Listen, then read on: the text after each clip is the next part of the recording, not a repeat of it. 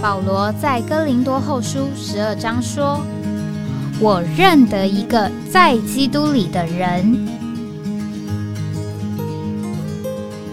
十四年前，这样的一位被提，直到第三层天里，或在身内我不晓得，或在身外我也不晓得，只有神晓得，并且我认得这样一个人，或在身内或在身外我都不晓得，只有神晓得。他被提进乐园里，听见不能言传的话语，是人不可说的。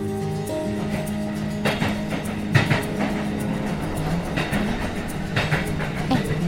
我在哪里？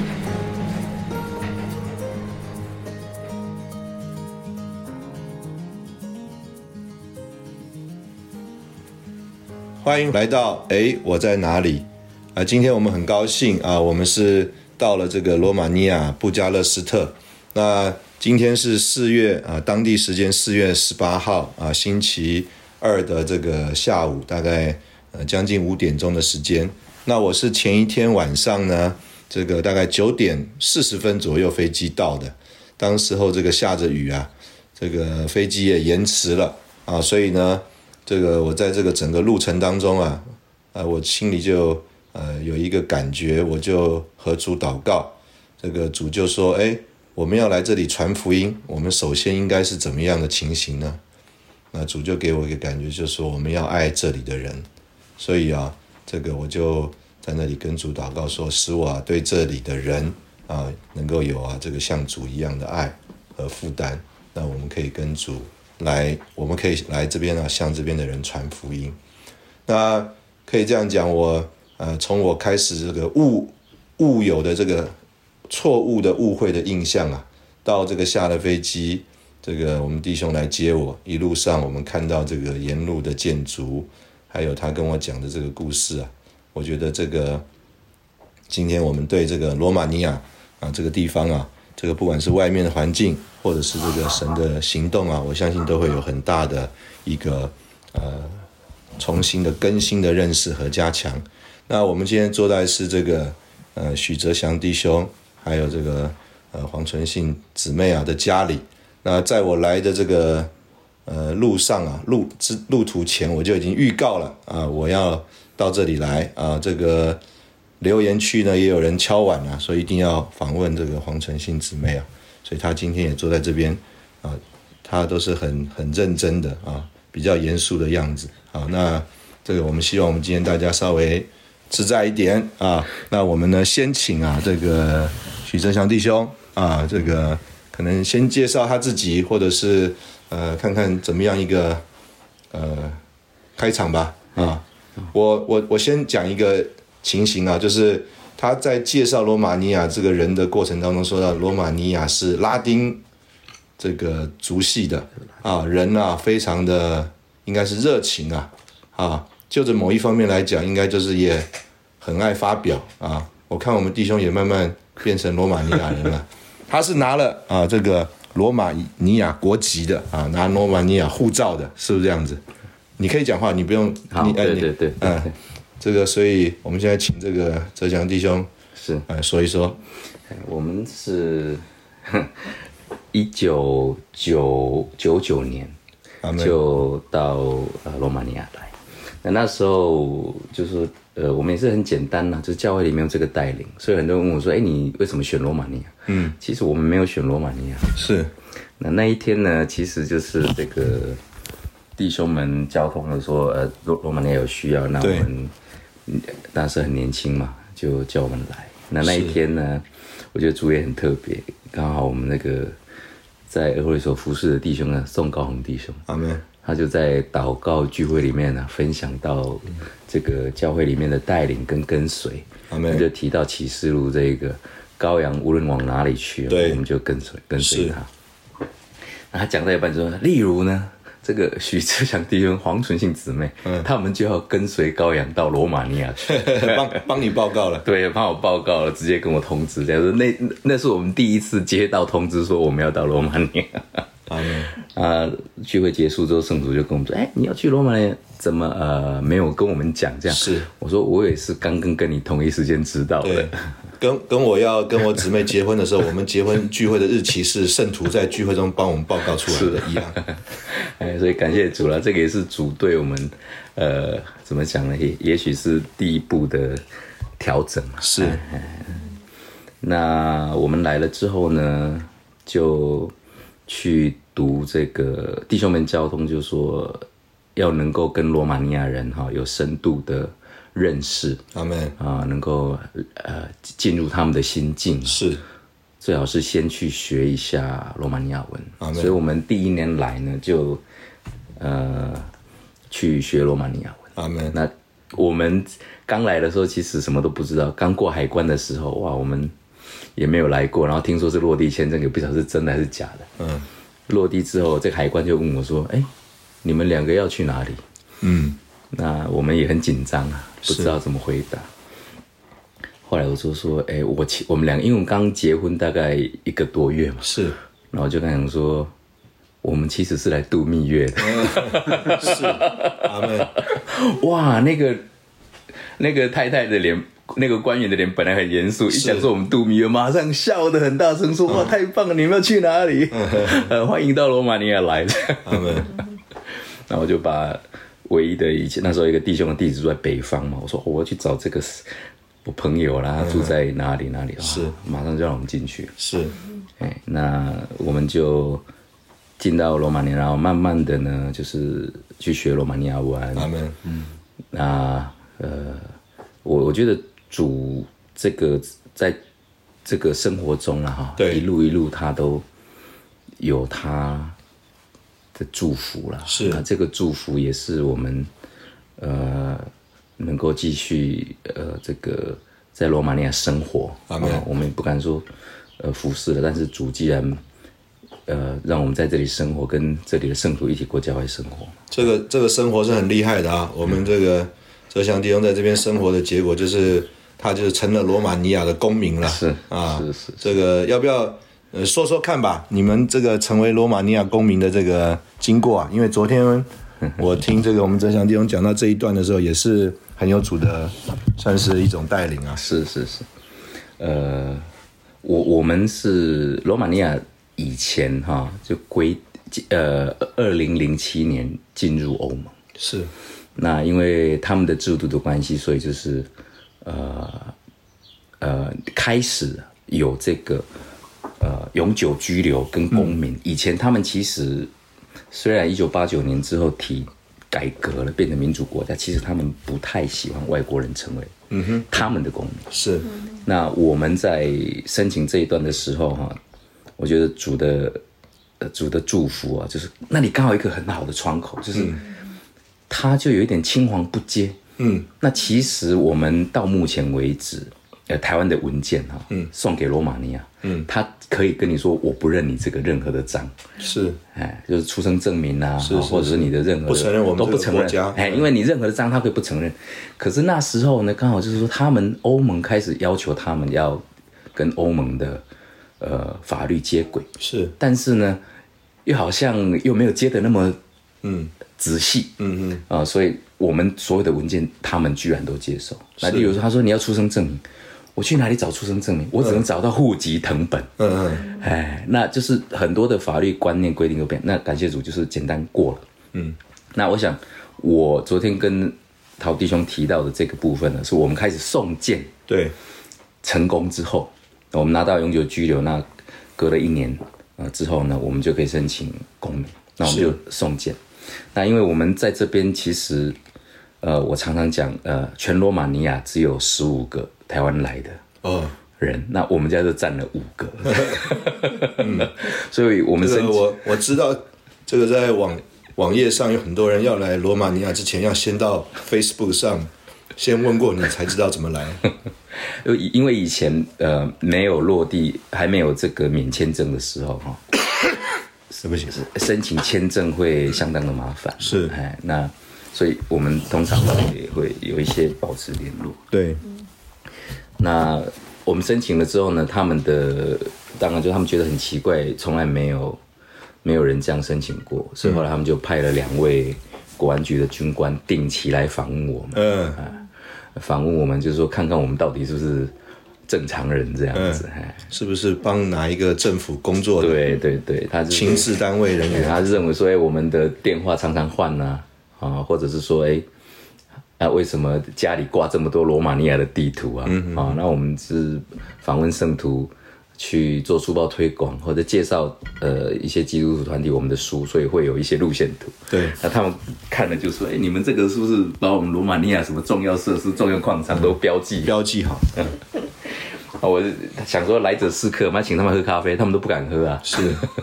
是，呃，怕说哎、我里面有给他掺什么东西。后来我因为我们当过兵嘛，大概也知道一些基本的概念，说啊没关系，我们到巷口那家咖啡厅去喝。是哎、所以他们就是好好好外面去外面喝可以。是，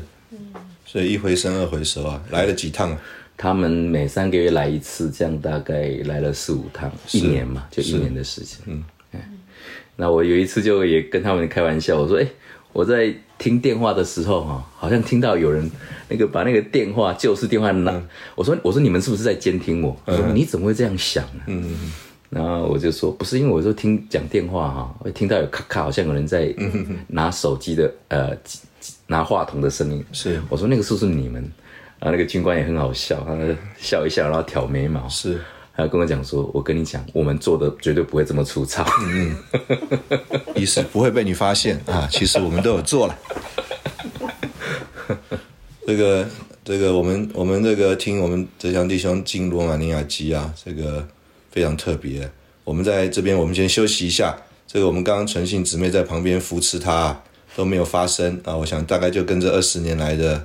婚姻生活、家庭生活很像啊。我们请这个我们东为纯信姊妹再跟我们分享。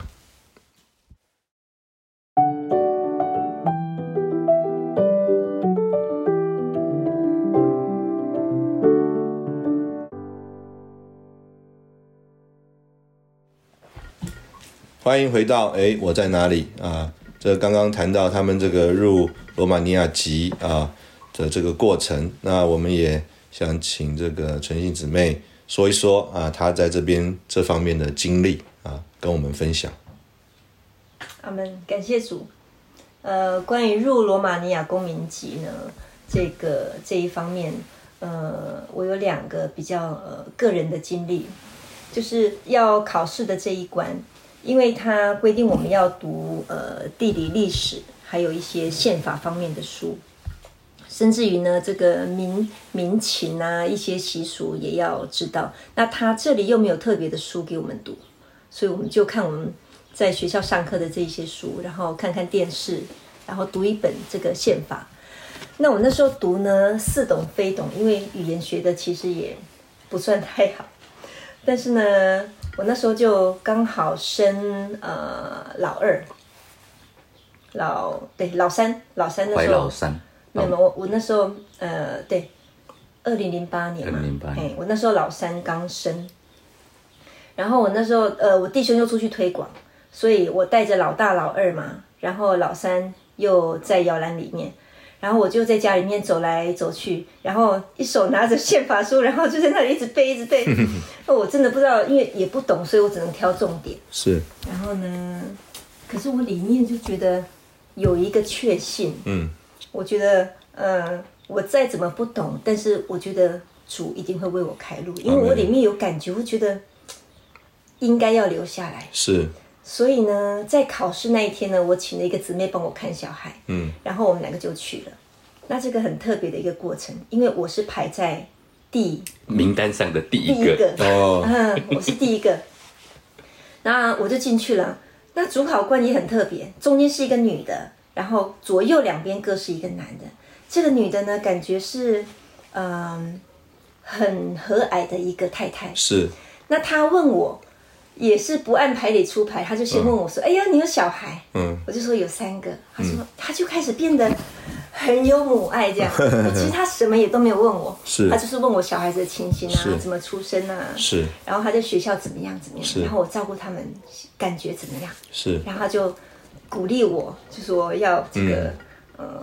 就是当妈妈啦，当呃这个照顾小孩这一方面。然后其他的他只是很简单的带过，是然后国歌他也就是叫我念第一首，嗯，然后宪法呢，他就读一段，然后叫我写下来。是，然后这个节目其实节目啦，这些主持人我不是很清楚，嗯，但是呢，他都无所谓，嗯，他就是跳跳跳跳跳跳到我懂的，嗯是然后我回答了，他就说很好，你可以是走了。嗯哼，然后他还有问一个东西，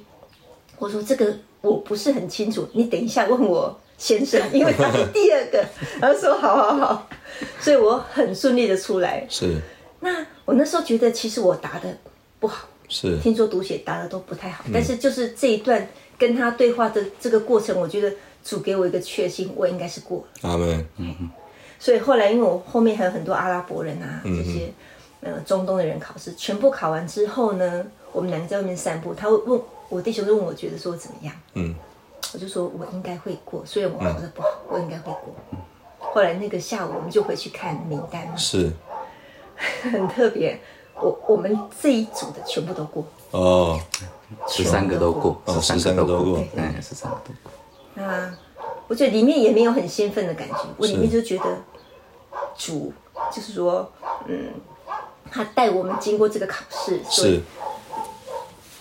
就是说也呃信靠主，这个对就是建立我这个这一方面的信心。阿门。哎，刚刚我们陈信姊妹呃说到她这个申请签证的，或者是呃这个公民考试的这个过程哈，那呃事实上我刚刚提到这个陈信姊妹是很认真的人啊，要不要呃说请她说说看？呃，事实上她这个呃的表现啊，可能应该是不像我们刚刚的印象啊，一个妈妈带了三个孩子什么都不会的情形啊，我们要不要请陈信姊妹说说看？呃，不用客气，哎、我帮他讲好了，他可能比较不好意思讲。其实呢，我们呃，在第一年来考读罗马尼亚文的时候，因为我姊妹是外文系毕业的，所以她英文也很好。那所以我当我都笑她是外行语文系的，但是她英文很好。那我们那时候，我们大概两个罗语班里面大概二十几个学生，那他是第一个，他是唯一一个满分，就说读听写满分毕业。 是呃，所以其实他那个时候考说读听写，我们有一份那个罗马尼亚综合理工大学的罗语班外籍生的结业证书，那他是唯一一个说读听写满分的。是那我后来进去之后啊，因为我姊妹她字写的很漂亮，很娟秀，是那特别她的英文写的很漂亮，很娟秀，嗯所以我进去的时候，他们那些考官还在那边翻书，哇，这个人写字怎么这么漂亮？嗯，是，哎，那刚好跟我们许哲祥刚好不一样。不一样， 哎我写字是没比比丑从来没有输过。嗯适合当老板签名啊，人家看不懂这个老板的签名，无法模仿。对啊所以所以后来，呃，我姊妹出来的时候，啊其实这个是这样，我们总共十三个人面试啊，大概用了两个半小时，哦，我们两个就用了一个半小时。哎呦喂，我那时候在外面等哈、我心都凉了，我说我姊妹怎么讲这么久，到底是卡在哪里？是，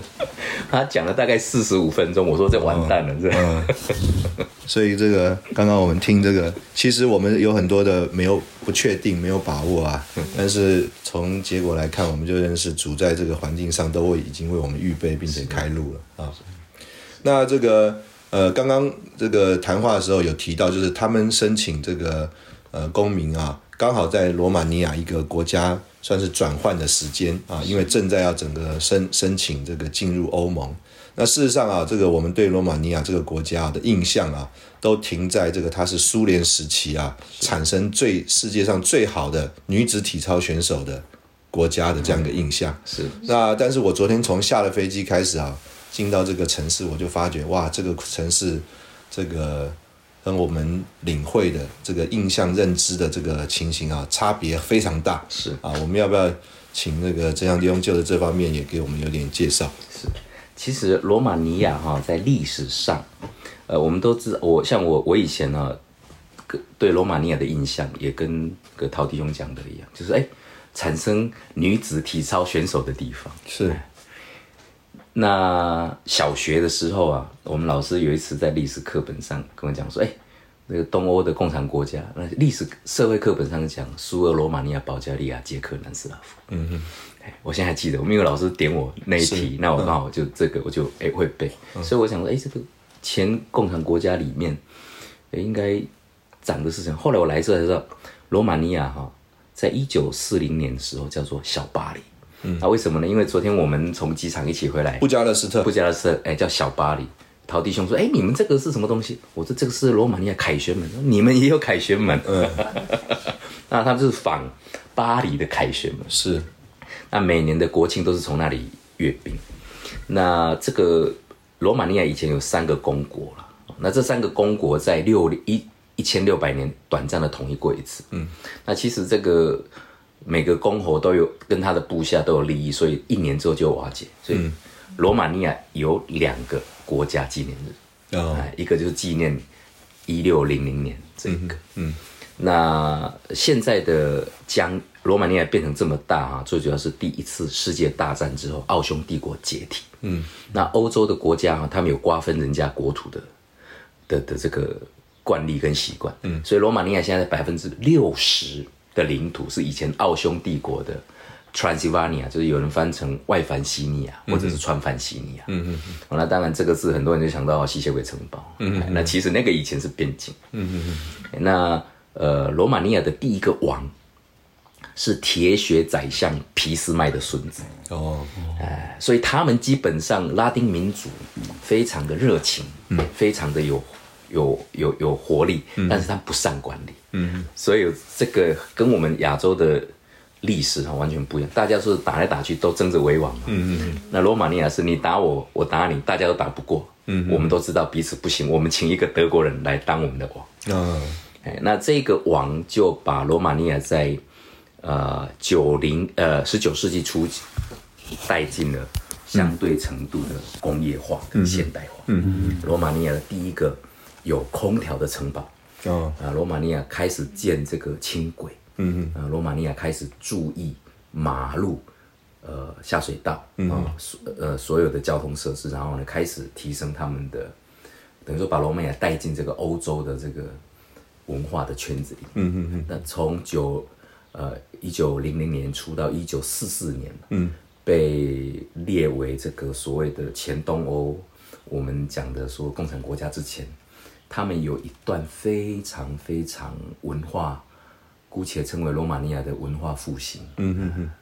呃，非发展的非工业化、对，欧洲化非常好的事情。我们看那个街道上的那些建筑啊，非常美丽啊，漂亮啊，所以难怪是称叫做叫做小巴黎啊。小巴黎，那这个我们在这边先休息一下啊，等会儿我们再回头来看啊，这个罗马尼亚在不同时期的这个发展的情形。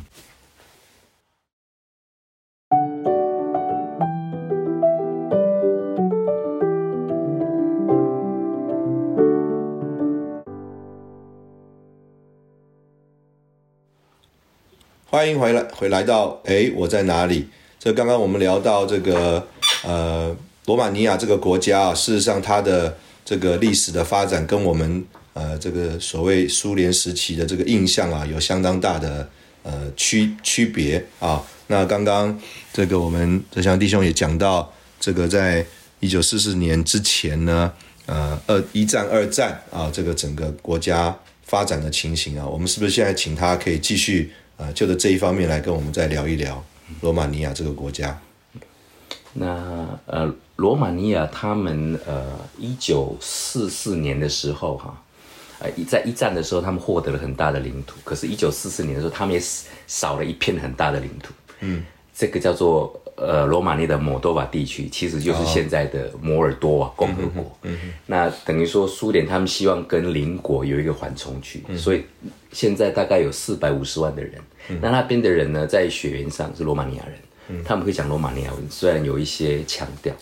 那俄俄文也变成他们的、呃、官方语文。嗯，那所以这一次呃，乌克兰呢、不是有一些呃难民跑到这里来吗？对，那我遇到的那一些会讲罗马尼亚文、会讲俄文的志工跟年轻学生，都是 Kishinev、摩尔多瓦共和国这边来、来的学生。是那整个罗马尼亚的发展呢？这个这个是贴在黑海边的对国家。呃对，贴在黑海边的国家，黑海黑海的国家就是，我们这个台湾的听众可能地理没那么好，哎，就黑海有几个，呃，我讲这个笑话没关系。换我去面试的时候，那个主考官就跟我说，哎、罗马尼亚的邻居这样，嗯，那我把它听成，我就跟他说，哦，我楼上住一万先生啊，我的隔壁坐一列先生啊， 啊，我要讲这样子，他们就开始大笑这样。嗯后 后来他问的其实罗马尼亚邻居是指罗马尼亚周边的国家，国家这样。 是 那呃，罗马尼亚等于说它的历史哦，如果我们把它说做一个结论，一九四四年，它这一块被划成摩达维亚共和国，或对者它就一九八九年之前，那东欧整个的铁呃或者体制的改革啦，变成民主体制之后，嗯，呃，东欧的几个国家，捷克、斯洛伐克、匈牙利、波兰啊、罗马尼亚、保加利亚，嗯，那罗马尼亚是唯一把当时的总统乔学斯库枪决的。哦，那最主要的原因哈，就是说，呃，当时他们有所谓的这个安全部队，那安全部队是直属总统，嗯嗯，那结果他们跟倒戈的国防部队交火，嗯嗯嗯，那后来他们当时呢，呃，如果你看到那个从希尔顿哈、顶楼拍的那个纪录片，他被一部白色的直升机开走了。哦，那其实很多的老百姓知道说这个已经民怨哈、积很久了，嗯，所以这个飞机的驾驶飞到一半呢、嗯，离一百一百多公里就跟他说总统我没有油了，你要下飞机，哦嗯，然后下飞机之后就在一个军营里面，那他们很快就找到他了，嗯那他们临时有当时的几位呃前部长级跟他们的呃将军啊、就说这个要让这个呃部队之间的冲突降低哦，他们当然他们组织的临时法庭呢，就以这个迫害平民啊，或或者是产呃呃这个这个这个呃等于说呃政治上迫害政敌啦，或者说呃公款私有啦，或者一些一些我我。很现在很难去讲说到底是真的还是假的，反正就很快就把它处决了。嗯，那他一处决的时候，他们还透过电视台，嗯，而且这个在罗马尼亚是一个很大的记忆的伤痕、嗯嗯嗯，在十二月二十四号，一九一九八九年的十二月89二十四号，等于就是是他们是一个东正教的国家，罗马尼亚百分之八十五的人自认为他们是东正教徒，嗯嗯那行刑的过程还特地要放给全国看，就确定说，哎。哎，套句我们比较我个人比较熟悉的，秦王部队没有王可以擒了、嗯嗯嗯嗯，哎，就是说不要再做无谓的抵抗，因为没有、没有没有意义。嗯嗯。那所以这个这一段时间造成罗马尼亚的经济呃各方面都有很多的挑战。那毕竟哈、呃，他们体制的转换有一个问题是资金，一个是技术。嗯。他们呢没有资金也没有技术。嗯嗯嗯。那什么叫技术？就他们不知道该怎么做。哎，因为它从计划经济一下变成市场经济。嗯嗯嗯。啊，那我们那时候去买东西就很好笑，我们去那个他们的哦露天市场买东西。嗯。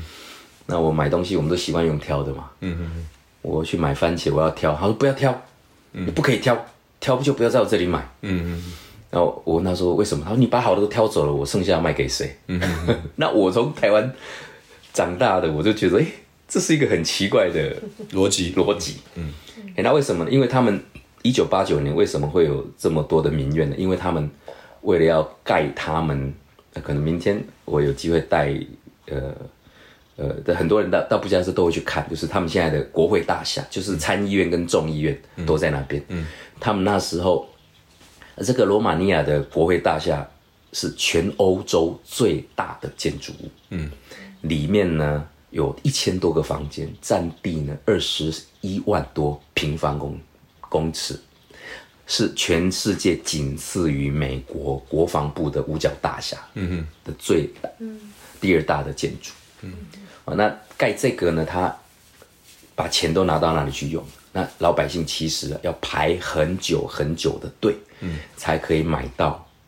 甚至买不到，嗯，鸡肉、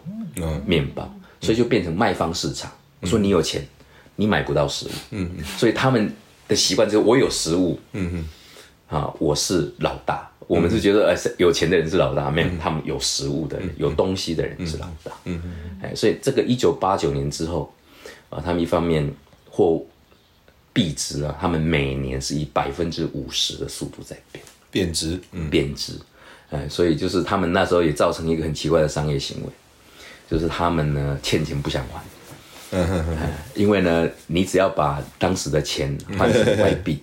过了半年之后呢，你你就可以用很少的钱对去付那个款，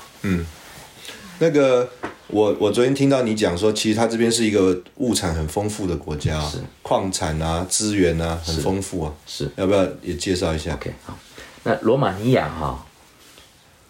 这个产石油，嗯嗯嗯，哎，产石油啊，它的是是如果你看过那个专油的油井，它罗马尼亚产石油，然后呢，它呢不吃海盐，它吃盐盐，就是山里头挖出来的盐。对，那罗马尼亚的盐矿哈、我读过一本书，他说如果全部都开采出来，够全世界吃好几百年。嗯，当然，就是它可能很深啊，技术上就是以含量来讲。嗯，那再来就是说，罗马尼亚也有铀矿，哎，所以他们也有核能电厂。嗯，他们全国有一个在黑海旁边有一个核能电厂。是，哎，所以他们那个时候也有打算，呃，要做原子弹。嗯嗯嗯。然后再来呢，就是罗马尼亚是黑土带。嗯，哎，我有一次到乡下去跟一个弟兄讲说，啊，我们家是种田的。嗯我是想跟他讲说，我家种田的，我很勤劳。他跟我讲说，那你种田你很懒。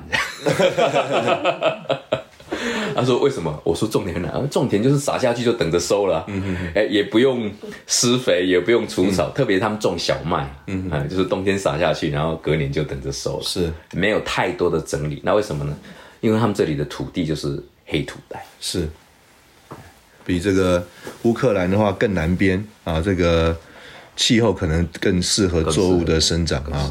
但是我们讲这个南边啊，这个我们在布加勒斯特啊，这个纬度是多高啊？哈尔滨就等同于哈尔滨的我。哎，是这个中国大陆哈尔滨的纬度的高度，所以呢，这个以前呢、我刚来欧洲访问的时候，我去这个慕尼黑啊，弟兄们说，哎，这个是在这个德国的南边啊，我说，哎，比所有中国的那个纬度都要高， 啊，他们听了都不太相信啊，这个是呃，在这边呢、一个情形，那这个事实上这个呃。罗马尼亚也有山，也有河啊，也有这个平原，对啊，也有矿产，是啊，是一个其实土地也很大啊，是台湾的六点6.5倍六点五倍啊，人口却不多啊，二十三万，呃，两千三百万，呃但跟现在台大湾概差不多两千万左右在在跟国台湾差不多啊，所以呃，照理来说是应该是一个很富裕的国家了啊，但是这个就是刚刚弟兄提到，就是因为这个共产党时期的影响，所以呢，在这个技术上啊，还有甚至观念上啊，有很多的落后。那资金当然也是因为长期共产党的这个怎么讲啊，有一点这个让国家建设比较偏于这个军工啊，一些为着民生方面的需要了啊，所以民生方面的建设就落后是啊，所以等于后面就是我们现在看到这一段呢，就是他要积极的加入欧盟，是然后从这个欧盟得到一些资源帮助啊，让他这个国家能够建设再往前了哈。是所以我昨天来虽然时间很短啊，一个简单的简短的印象啊，就是刚刚这个哲祥弟兄讲到的这个三个段落啦。第一个就是我们所谓的小巴黎，是啊，就是这个进到苏联期之前啊，他留在这个世界上的这个市容。是那再来就是呃，苏联这个时期啊，这个盖的集体建住筑住宅建筑啊，还有呢，留下来刚刚那个讲啊，这个欧洲最大的啊，这个什么国会大厦，对对对也是那个时候，对啊，就那时因候为这个盖起来共产党的这个怎么讲集权主义啊是对，对所留下来的这个建筑。那再来就是啊，我们现在如果走在这个布加勒斯特的街道上，我们就看见啊，这个西化的程度很严重。是啊，这个其实我们可以讲，这个西化就是是相当受美国文化的冲击啊啊，所以现在的年轻人可能是相当在这一方面呃，算是第三个时期，是受了外来的这个呃文化的影响啊。是是，那我们现在在这边休息一下，等会可能我们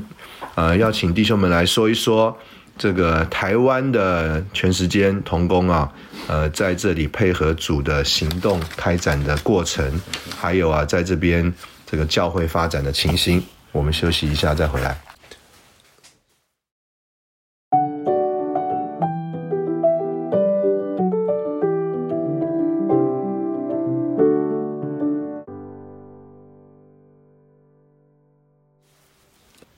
欢迎回到诶，我在哪里啊？刚刚我们从这个罗马尼亚的算是历史的一个见证里面啊，看到这个国家的发展。那现在可能是我们也请这个哲祥弟兄讲一讲，就是呃主的恢复啊，教会在这里开展啊，还有台湾的童工们啊，在这里有份于主的行动的一些历程。好，呃，讲到说主在地上的恢复哈，我刚这个陶弟兄在讲的时候哈，我想到一个问题，我曾经跟在希腊的有一个弟兄叫郑天君，我想很多人认识他，他跟我说他们希腊一九二零年呢，也有一批人被主兴起来，是走主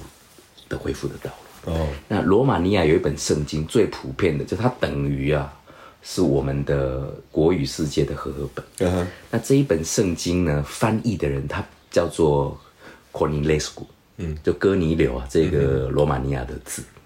那他本来是一个东正教祭司，那他懂希腊文，懂拉丁文，嗯，懂罗马尼亚文，懂五六种语言。那他们东正教教会就请他翻圣经，嗯，结果他在翻圣经的过程里面呢、嗯嗯，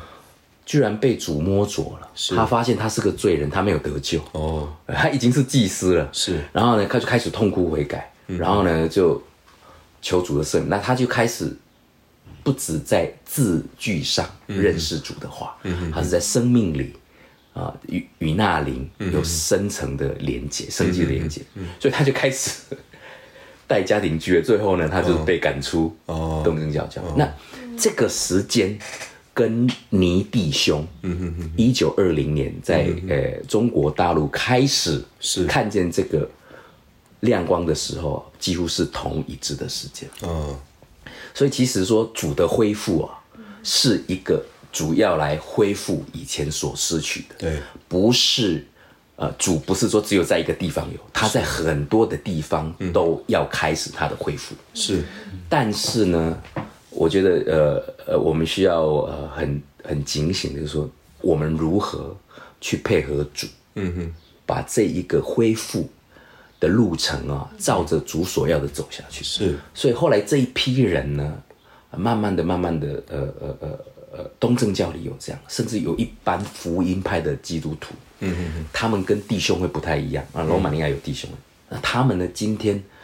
都还很有那个清教徒的味道。那他们开始的人，大概就都是一九二零年那开始，哦，是哎，那呃，那这个呢是一九二零年、呃所以他们那时候其实呃呃，共产时代被逼迫最多的，嗯，不是不是东正教的，呃，也不是这个这个这个浸信会的是，啊，也不是这个呃弟兄会的，反而是这一批嗯哦，哎，这一批很注重生命的长进，很注重主的话。嗯我有一次遇到他们里面有一个年长的姊妹，她说他们去找他们带头的弟兄，他们带头的弟兄都问他：“你跟主祷告过了没有？”嗯嗯嗯哎他说：“你去找他交通问问题，他先问你，你跟主祷告过了没有？”是，然后呢，你跟他交通完之后，下次你再跟他谈这件事情，他问说：“那主，你跟主祷告，主有没有给你什么样的话？嗯，带领是或者是呃光照？”是，哦，那这个我去看尼托生弟兄跟这个弟兄们的对交通，他常常也这个样子。是，那呃，所以我那就很讶异，说主的恢复哦，不是一个组织，嗯嗯嗯，主的恢复哦，不是一个名词，是，主的恢复哦，是一个主他在地上，嗯啊、为了呃翻转。嗯，一些不合圣经、不合心意、不合他所要的情形，嗯嗯，来做的一些挽回、重新是，呃建立的，这个叫做主的恢复。嗯是，是，那呃，以当然了，我们呃今天都在这个恢复的流中了，对哦那所以我们呃，以台湾呃来罗马尼亚的开展是这个应该要讲，呃，一九从俄国接续了对开展。我记得我那时候，哎、我们这里有一个弟兄是江启荣弟兄，他跟我在大学的时候都在台北大专过教会生活。阿门，我们一九九四年，呃我那时候是大三的寒假，有一次露营训练。嗯，那李弟兄呢就开始讲这个，神成为人，我也要使人成为神。我第一次听到外国人的名字叫亚他那修，我快昏倒了。我从来不知道有人、呃什么名字，我第一个听到说这个人的名字叫亚他那修，什么奈西亚，什么信经大会。嗯，啊、那结果他讲神成为人。呃，神成为人，我要使人成为神，对在生命和性情上，不在神格上。那那一次的录影训练呢、哦很特别，我还记得，不晓得怎么分享，就圣灵就有带领。结果呢，就有一个弟兄，我们同中心法上叫范蒙恩，嗯嗯，他爸爸呢非常爱主，他哥哥叫保罗，嗯他哥哥叫范保罗。然后呢，范蒙恩就分享的时候呢，就炸锅了。他说：“我爸爸从小就要把我培养成牧师，他甚至呢要回大陆老家买两栋房子给我做教会。结果呢，他跑来这个主的恢复里面聚会，然后说呢，他有心，那啊、有一个负担啊，对不起，我有点插出去。李弟兄说，高峰的真真理，呃，要真理的高峰要配合开展的高峰，是他要在全世界成立当时的翻译啦，就是高峰真理出版社。嗯嗯嗯。结果呢，他们那些被主感动的就开始报号，是，他们那时候大家学生嘛不懂，所以就范蒙恩一号，嗯，他要去中国大陆开展一号，然后开始报报报报，然后报到呢有一个东吴大学德文系的姊妹，嗯，她就站起来报欧洲一号，哇，我快昏倒了，我那个机会快昏倒了，我被吓到我都不敢讲话，是他们都有报，我都不敢，我就一直阿问阿问，居然我就赶快走了，嗯 那那个是一九九四年。是，那后来呢？当然，呃，我是后来有一次在巴黎特会听到那个林永弟兄在交通，嗯弟兄怎么找他们去落实高峰真理出版社这件事嗯是情。是是是我这是后来隔了大概十多年才才知道说，哦，原来以前弟兄是这样交通。是，那呃，简单说，李弟兄就告诉他们哪些国家要去。对，嗯那其实，其实我有在一本《三一神的行动与此事》里面讲到李弟兄，呃，讲到如何去开展这个校园，嗯啊，一一个或者一个三十多岁的家，或许有小孩，那两个单身的姊妹，然后到校园去，是那呃，他跟弟兄们谈了之后，就我当然是听弟兄们转述，嗯，所以就讲了几个国家，第一个东德柏林，嗯哼哼，第二个波兰的华沙，嗯那第呃再来就是呃捷克，嗯，布拉格，是匈牙利，嗯，然后呢，意大利的罗罗马，嗯然后再再来就是希腊，嗯，然后就是呃罗马尼亚，嗯，哎，然后啊、呃斯洛伐克当时刚跟那个捷克分开不久，啊一九九三年、哎所以那时候斯洛伐克没有派，那本来还要派一队去保加利亚，嗯，那所以大概就是这几个国家要去成立高峰真理出版社。嗯那我后来慢慢又知道，就是当时呃美国的知识站就派了 Kurt 弟兄到捷克去，是然后呃呃 Joe Davis 到英国英去。国，嗯那李弟兄在信息提过，他英国是一个特别的国家，因为他也曾经送过非常多的传教士去。对，那呃我是没有看懂李弟兄说英国为什么重要，但是他说英国是一个重要的地方。是哎，所以我们呃弟兄们呃来这里台湾呃带带头的弟兄们呢就来了，一九我我如果没有记错，应该是一九九九五年，嗯，还是一九九六年，嗯哼，在罗马尼亚的国家剧院开了一次特会，是那魏有成弟兄有来，林宏弟兄有来，他们还讲了信息，是哎，讲了信息，讲了信息。那我们有弟兄还在教会生活里面的去参加过那一次的特会嗯那当然就是呃，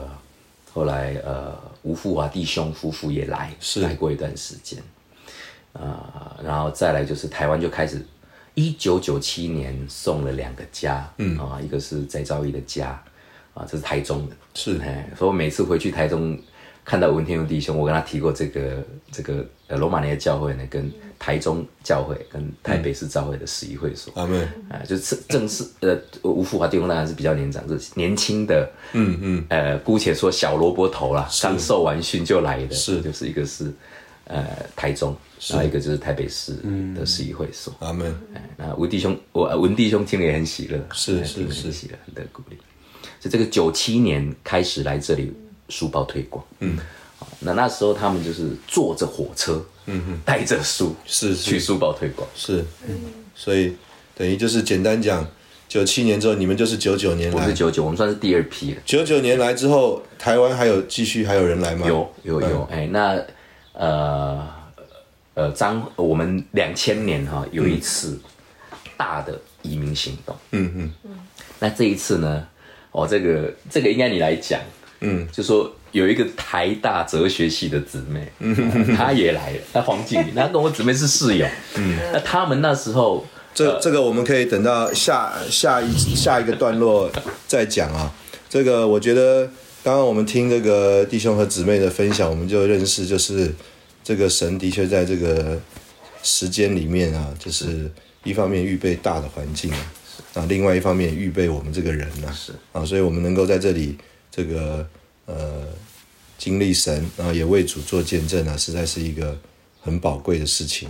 那我们这个呃，今天啊这个节目呢，可能这个时间的关系，我们啊、稍微在这里先暂停一下。那我们关于这个罗马尼亚主在这里的恢复，还有这个开展，还有弟兄姊妹的这个见证呢，啊、我们啊、这个请大家啊、呃敬请期待啊，我们会这个再陆陆续续啊啊、在我们这个节目里面跟弟兄姊妹报告。那我们今天的节目就停在这边，谢谢你今天的收听。